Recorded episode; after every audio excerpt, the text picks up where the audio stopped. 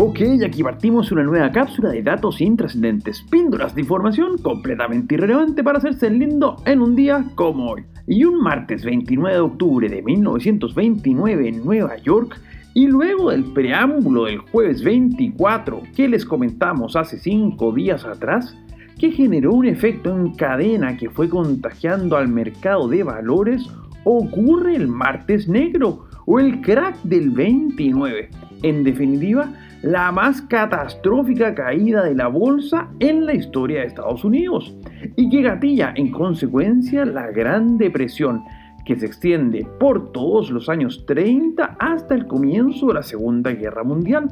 Y es que la profundidad de la crisis fue tan grande que una buena forma de graficarlo es imaginando que si una persona de 25 años compró acciones a mediados del año 29 y las mantuvo pese a la caída del martes negro, recién a los 50 años habría tenido el mismo valor de cuando las compró.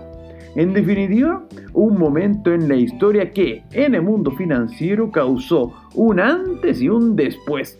De la misma forma que en el ámbito de las historietas, claro está, lo hiciera la publicación que un día como hoy, pero de 1959, viera la luz por primera vez en la revista Pilote y que se transformaría en uno de los franceses imaginarios más famosos y queridos de todos los tiempos. Nos referimos, claro está, a Asterix el Galo la genial creación de los capos de René Goscinny y Albert Uderzo, y que nos relata las aventuras de la irreductible aldea gala que permanece como el único territorio no conquistado por Julio César por allá por el año 50 antes de Cristo. Y es que el impacto cultural de la genial tira cómica tiene incluso alcances en ámbitos muy poco relacionados con la cultura o el entretenimiento, llegando incluso al mundo científico, cuando el primer satélite lanzado por Francia en el año 1965 fue bautizado precisamente como Asterix,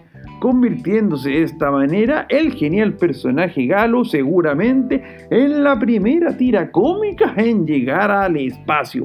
Algo parecido de lo que vivió el rey contra crack de John Glenn, quien no solo fue el primer estadounidense en orbitar la Tierra y el quinto hombre en el espacio en el año 62, sino que además un 29 de octubre, pero de 1998, y a bordo del transbordador espacial Discovery, se transforma con 77 años en la persona más longeva de la historia en volar al espacio, convirtiéndose de paso no solo en la persona que más tiempo transcurrió entre su primer vuelo y su segundo, 36 años, sino que además es la única persona en volar en los programas Mercury y del transbordador espacial.